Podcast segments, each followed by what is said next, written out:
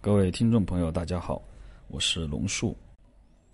上两期节目啊，我们其实一直在谈的是中国长达二百七十三年的大分裂时代，也就是南方啊先后进入东晋和南朝，北方先后进入五胡十六国和北朝，直到最后进入隋朝，这个大分裂时代才宣告结束的故事。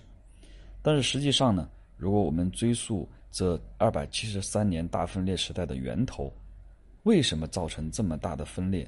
其实是源自于西晋末年，中国发生的一次前后历时十六年的大动乱。这次历时十六年的大动乱呢，就是八王之乱。事实上啊，参与此次动乱的王多达十几个，只是主要的人物有八个，所以被称为八王之乱。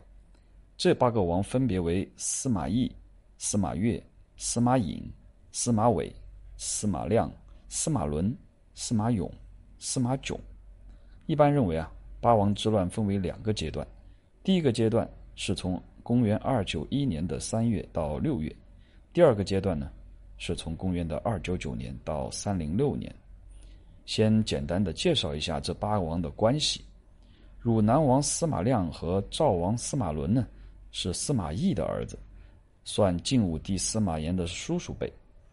河间王司马永和东海王司马越呢，则算是晋武帝司马炎的远亲同辈；而楚王司马伟、长沙王司马懿以及成都王司马颖，则是晋武帝司马炎的儿子。齐王司马囧呢，也是这一辈，不过呢，算是远亲。先记住这层关系呢，可以更好的理解八王之乱。这次动乱为什么会发生呢？具体过程是什么？为什么又会分为两个阶段呢？又为什么会引发将近三百年的南北大分裂呢？美国有一个很出名的电视剧叫《权力的游戏：冰与火之歌》，以权谋和残酷而闻名。剧中的列王在宫廷和战场上费尽心机搏杀，却没有谁是主角。通常啊，你认为这个人是主角的时候呢，下一集他就会突然挂掉。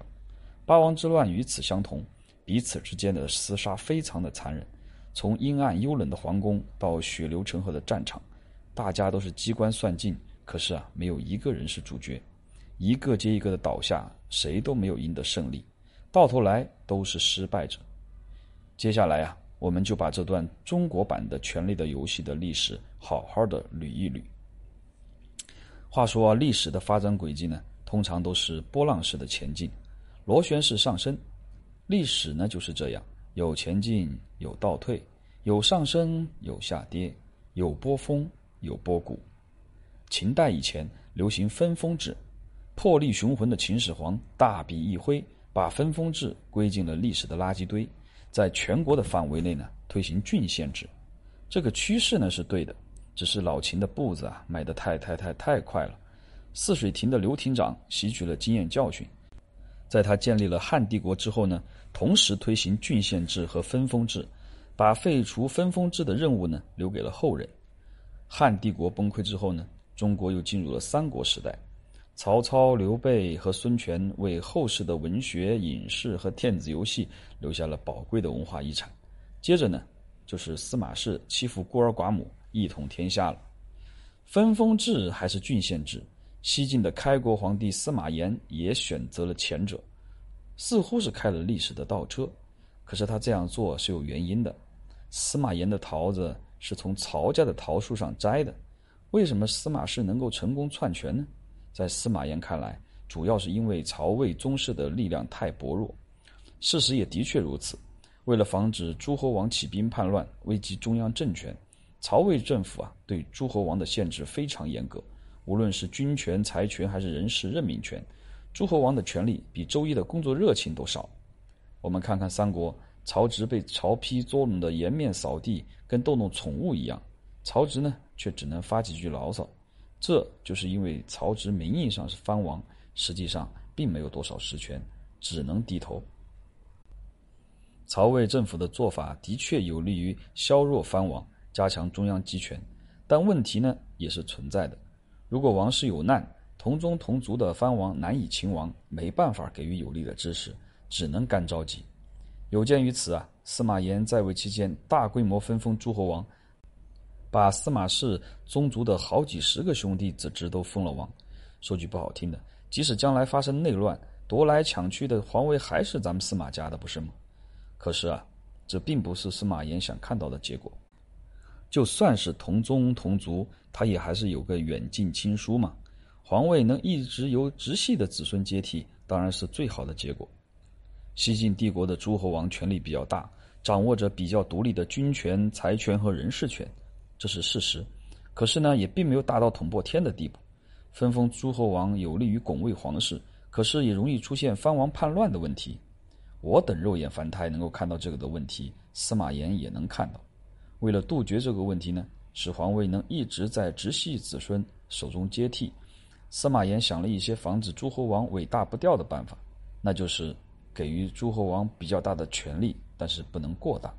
比如财权，诸侯王只能收取封国经济收入的三分之一，另外的上缴国库。又比如人事任命权，诸侯国内的核心职位由中央安排人选，中央安排的这些人既负责协助诸侯王治理封国呢。同时还负有监视的职责，还比如军权，封国的兵力由中央调拨，大国兵力五千，中等封国兵力三千，小国的兵力一千五，诸侯王不能随意的出兵或者征兵。我们回过头看这段历史，往往能看到一个奇怪的现象：有的诸侯王明明有自己的封国，可是就是待在京城不走，非得在皇帝跟前转悠，把封国的大小事务交给信得过的人打点。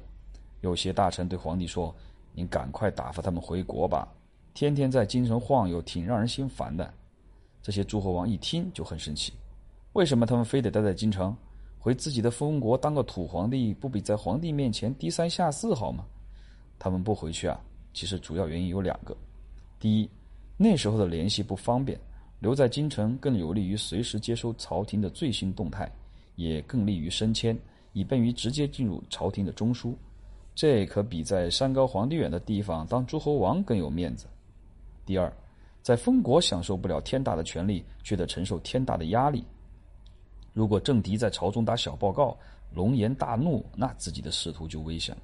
与其如此，还不如在京城待着，既能接近皇帝，又能遥控封国事务，一举两得。所以，西晋初年的诸侯王都愿意留在京城。政敌有时候甚至把派遣他们回国作为打击他们的手段，而一旦接到被派遣回国的命令，他们也总是哭哭啼啼的样子。因此，分封诸侯以及诸侯王权力比较大，只是导致西晋帝国垮台的一个原因。此外，皇帝继承人选择不当也是一个很重要的原因之一。晋武帝司马炎晚年确定皇位继承人的时候啊，备选人有两个，一个是晋武帝的弟弟司马攸，一个。是皇太子司马衷，司马攸和司马炎都是司马昭的儿子。司马攸的声望其实一直都在司马炎之上，以至于司马昭当年一度有立司马攸为太子的念头，只是碍于司马炎是长子才作罢。事情虽然已经过去了很多年，但是当年的阴影啊，其实一直都盘桓在晋武帝的心头。确定皇位继承人的时候呢，帝国的大臣几乎一致都推举司马攸。位高权重的魏冠就是其中之一。魏冠呢，就是当年搞死钟会和邓艾的那个大牛人啊。司马攸呢是齐王，只是这么多年一直住在京城洛阳，没有到藩国上任。为了断绝他继位的念想，晋武帝多次下诏，迫使他离开京城，回到了自己的藩国。司马攸苦苦哀求，忧愤成疾。即便如此，晋武帝依然不松口。司马攸说自己有病，不能启程。他就派御医去看病，御医不傻，都明白他打的是什么算盘。回来以后都说司马攸很健康，没什么毛病。司马攸无奈，只好启程回国。没过多久就吐血死了。帝国大臣原先的想法是，司马攸能继位当然是最好的结果，如果不能呢，由他当辅政大臣也不错。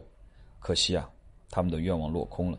司马攸一死，皇位的继承人就只能是司马衷了。辅政大臣的人选也得另行安排。司马衷是个白痴，这是西晋帝国公开的秘密，朝野上下都清楚，只是大家说的都比较委婉，都不说他傻，而只是说他蠢骨。魏冠甚至曾经表示应该把这个白痴太子废掉。说到这里啊，很多人其实都不明白，哎，晋武帝为什么不从大局着想，把地位传给才智出众的司马攸，而要传给一个白痴呢？其实啊，第一，如上所言，他想把地位啊传给直系的子孙；第二，司马衷的儿子他很聪明，晋武帝很疼爱这个宝贝孙子，说他跟司马懿很像，一心呢就想把皇位传给他。也就是说啊，确立司马衷为皇位继承人，只是走一些弯路，终极的目标呢是想让当上皇帝的大傻子带动小聪明，最终啊实现权力私有化的顺利传承。如此一来，辅政大臣的人选问题就尤为重要。只有选好了辅政大臣，才能确保司马衷执政期间不出问题，进而将皇位平稳地传给皇孙。相反，如果人选不当，就是要出问题的。事实上啊，八王之乱的口子也就是从这里撕开的。晋武帝选择的辅政大臣有两个，一个是他的岳父杨俊，另一个是他的叔叔司马亮。也就是司马懿的第四个儿子，杨俊呢是个老糊涂，司马亮呢又是个窝囊废，这两个人啊都很平庸。病重的晋武帝是脑袋秀逗了才任命他们俩为辅政大臣吗？当然不是，这样的安排呢也是有原因的。杨俊的背后是外戚的势力，他是外戚当中的老资格；司马亮背后呢则是藩王的势力，他又是藩王当中的老资格。晋武帝选用他们。是为了在外戚和藩王之间达成平衡，那么为什么不在他们各自的所属阵营当中选两个强人出马，而非要选择两个庸人呢？这也容易理解。强人呢虽然有能力，但是也喜欢惹是生非；庸人能力差，但是听话，不喜欢招惹是非。就这样，八王之乱的大幕就这样被拉开了。德不足以服人，才不足以慎重。都不是什么问题，无德无才却有强烈的欲望，那就不是戴绝缘手套抓电线很危险，而这恰恰是杨俊犯下的错误。晋武帝弥留之际，委托司马亮处理后事，杨俊悄无声息地篡改了遗诏，催促司马亮尽快返回自己的封国，不得在京城逗留。作为晋武帝的叔叔和西晋帝国的重臣，司马亮于情于理都应该出席晋武帝的葬礼。可是他担心夜长梦多，久居京城将遭到杨俊的报复，连宫门都不敢进，只是在宫外为尸骨未寒的晋武帝痛哭一场，就仓皇逃离洛阳，并且上了一份奏折，请朝廷原谅自己因故不能出席葬礼。司马亮的仓皇逃离很快便成为了京城的谈资，大家都在热烈而隐秘地解读着这起出逃事件当中隐藏的不祥密码。这并没有影响到葬礼的如期举行，也没有影响到自以为走上人生巅峰的杨俊的好心情。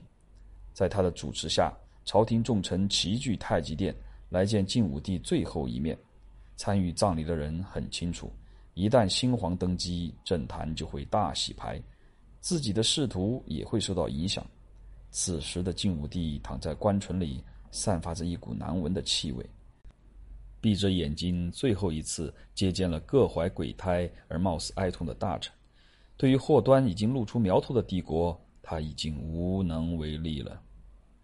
葬礼上的杨俊表现得趾高气扬，俨然以帝国的掌舵人自居。跟在他身后的是几十个全副武装的武卫，这是为了炫耀正实，还是为了防备不测呢？当官船被钉上，即将运往陵墓的时候，大臣鱼贯出宫。大家都暗中交换着疑惑的眼神，在一双双盯着杨俊的眼睛当中，一个女人的眼神分外怨毒。贾南风，新帝司马衷的皇后。这个女人和杨俊的相同点是同样热衷权力，而不同点是她更有心机。杨俊呢，根本不是他的对手。弄权也好，夺权也罢，手里得有兵。杨俊的脑子不算灵光，对这一点认识还是很清楚的。于是他把手伸向了禁军，在禁军当中大肆安插亲信。禁军呢，就是京城的卫戍部队，控制了禁军，就等于控制了京城；控制了京城，就等于控制了皇宫；控制了皇宫，就等于控制了贾南风和白痴皇帝司马衷，同时还可以震慑地方上蠢蠢欲动的藩王。贾南风自然不甘心被杨俊摆布，暗中派人联络了司马亮。请他联合藩王共同出兵。司马亮拒绝了贾南风的提议，说杨俊胡作非为，祸乱朝政，是自取灭亡。我们只需要静观其变即可。姿态是运筹帷幄的，语气是胸有成竹的。别看司马亮一副老谋深算的样子，其实啊，他完全是装的，因为他根本不敢和杨俊硬拼。当初杨俊篡改遗诏，就有手下建议他趁着杨俊势力不稳，赶快发动政变，但他因为胆怯而拒绝。其后，杨俊以他没有参加晋武帝的葬礼为由，扬言要出兵攻打他。虽然只是虚张声势，他毕竟是藩王当中的元老。杨俊虽然再猖狂，也好歹有得有所顾忌。可他又是吓得哆哆嗦嗦。这次也是一样，就是害怕，只是说的比较委婉。晋武帝临终任命他为辅政大臣，原因之一就是看中了他的平庸。他也以实际行动证明了晋武帝看人的眼光之准确。禁军的设置呢比较复杂，大体而言可以分为两部分：内军，也就是殿中军，负责防护内宫；而外军呢，也就是外营兵，负责防护京城。杨俊对外军的拉拢下的力气很大，但是对内军则比较忽视，很瞧不上内军的将领。或许啊，他以为内宫处于京城中央，只要控制好外军，内军就不会出什么乱子。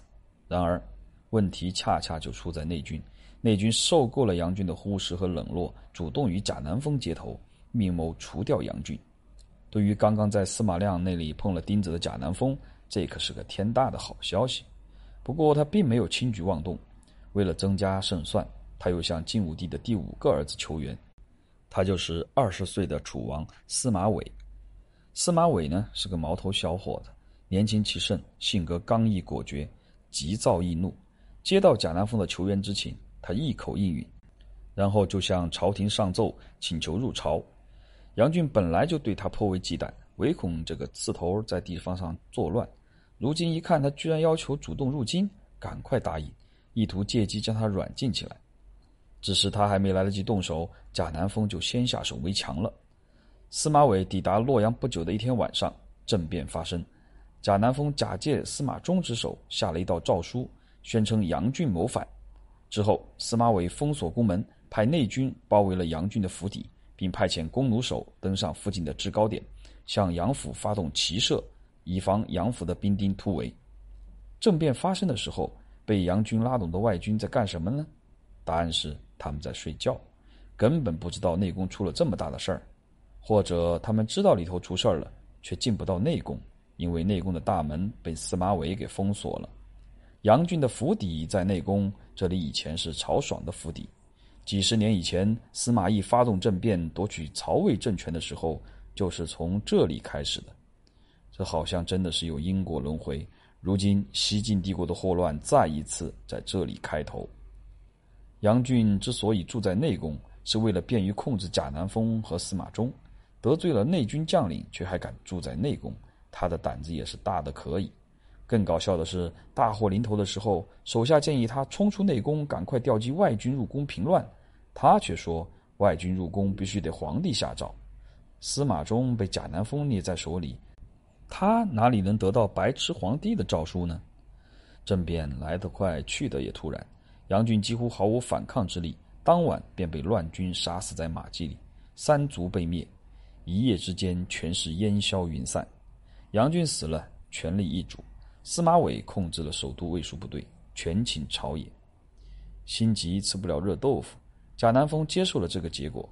在他的计划当中，司马伟只是过河的桥，所以他容许司马伟暂时站在权力的顶峰，呼风唤雨。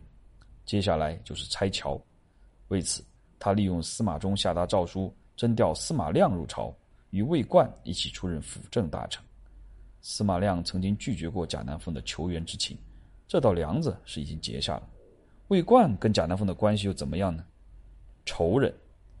晋武帝当年给司马衷选妃，魏冠一心想把自己的女儿嫁给司马衷，贾南风早就怀恨在心。后来晋武帝确定了皇位继承人，魏冠又想把司马衷给废掉，贾南风更是愤恨难平。可既然如此，贾南风又为什么要重用司马亮和魏冠呢？司马亮和魏冠看不惯司马伟超持权柄。可是首都卫戍部队掌握在司马伟的手中，实力决定一切，一旦打起来，他们根本不是司马伟的对手。贾南风对这一点很清楚，他把这三个人放到一起，就是想公报私仇，故意挑动他们互相残杀，利用司马伟除掉另外两个老家伙。正如贾南风所希望的那样，司马亮和魏冠出任辅政大臣之后，迅速的结成了统一战线，把矛头对准了司马伟，想从他手里夺取首都卫戍部队的控制权，并且物色了贾南风的一个姻亲，准备接手首都的卫戍部队。这或许是想向贾南风示好，也或许是得到了贾南风的授意。司马伟大怒，司马亮和魏冠见 A 计划行不通，转而执行 B 计划。密谋调动司马伟离开京城，回到自己的藩国。无疑，司马伟更加恼怒，矛盾趋于白热化。这时候，贾南风露面了。他给司马伟发了一道诏书，宣称魏冠和司马亮谋反，命令他采取行动。司马伟迅速出动禁军，包围了魏冠和司马亮的府邸。魏冠被杀灭门。司马亮虽然被捕，但他毕竟是宗室元老、皇族成员。禁军并不敢把他怎么样，司马伟于是下令：谁能够杀了司马亮，谁就赏布千匹。乱军于是一哄而上，司马亮惨死，尸首遭到了践踏。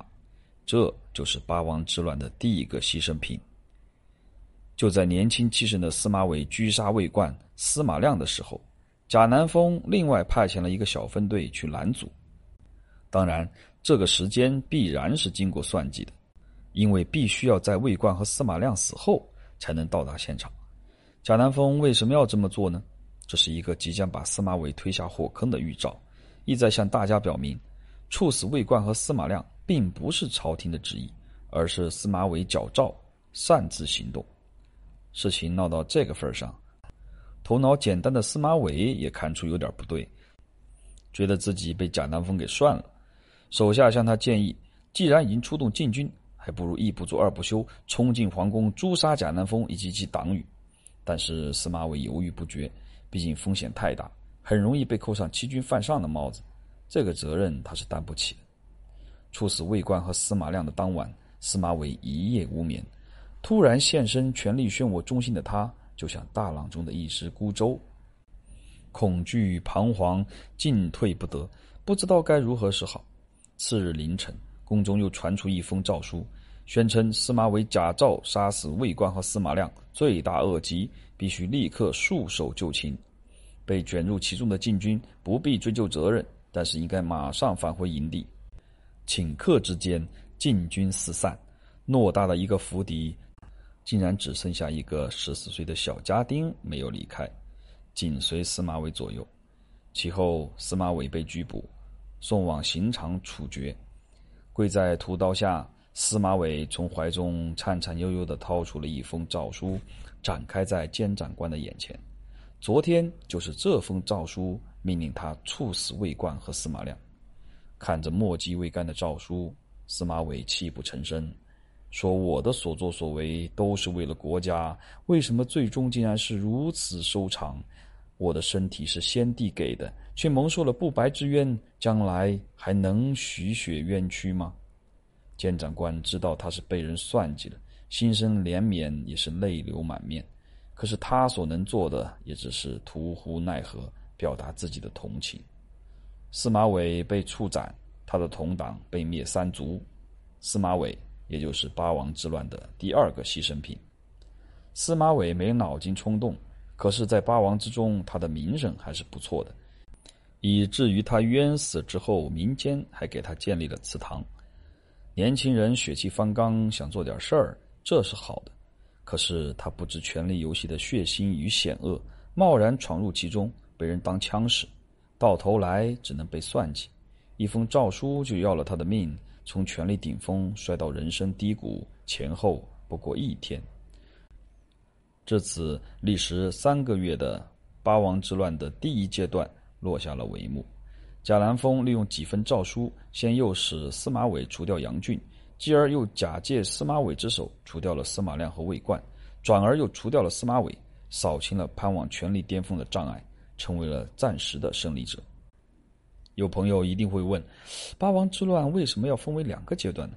主要原因在于，第一阶段禁军是各路势力争斗的中心，动乱只是发生在京城，并没有波及地方，而且只是汉人当权者之间的权力纷争；而在第二阶段，首先动乱的时间大大的延长，动乱的规模呢则扩展到了全国，被卷入其中的藩王也越来越多。甚至胡人也随之进入了风暴中心，成为不可忽视的力量，由此开启了长达将近三百年的大分裂时代。这次大动乱是怎么就酝酿成一场席卷全国的大风暴的呢？我们下回再说。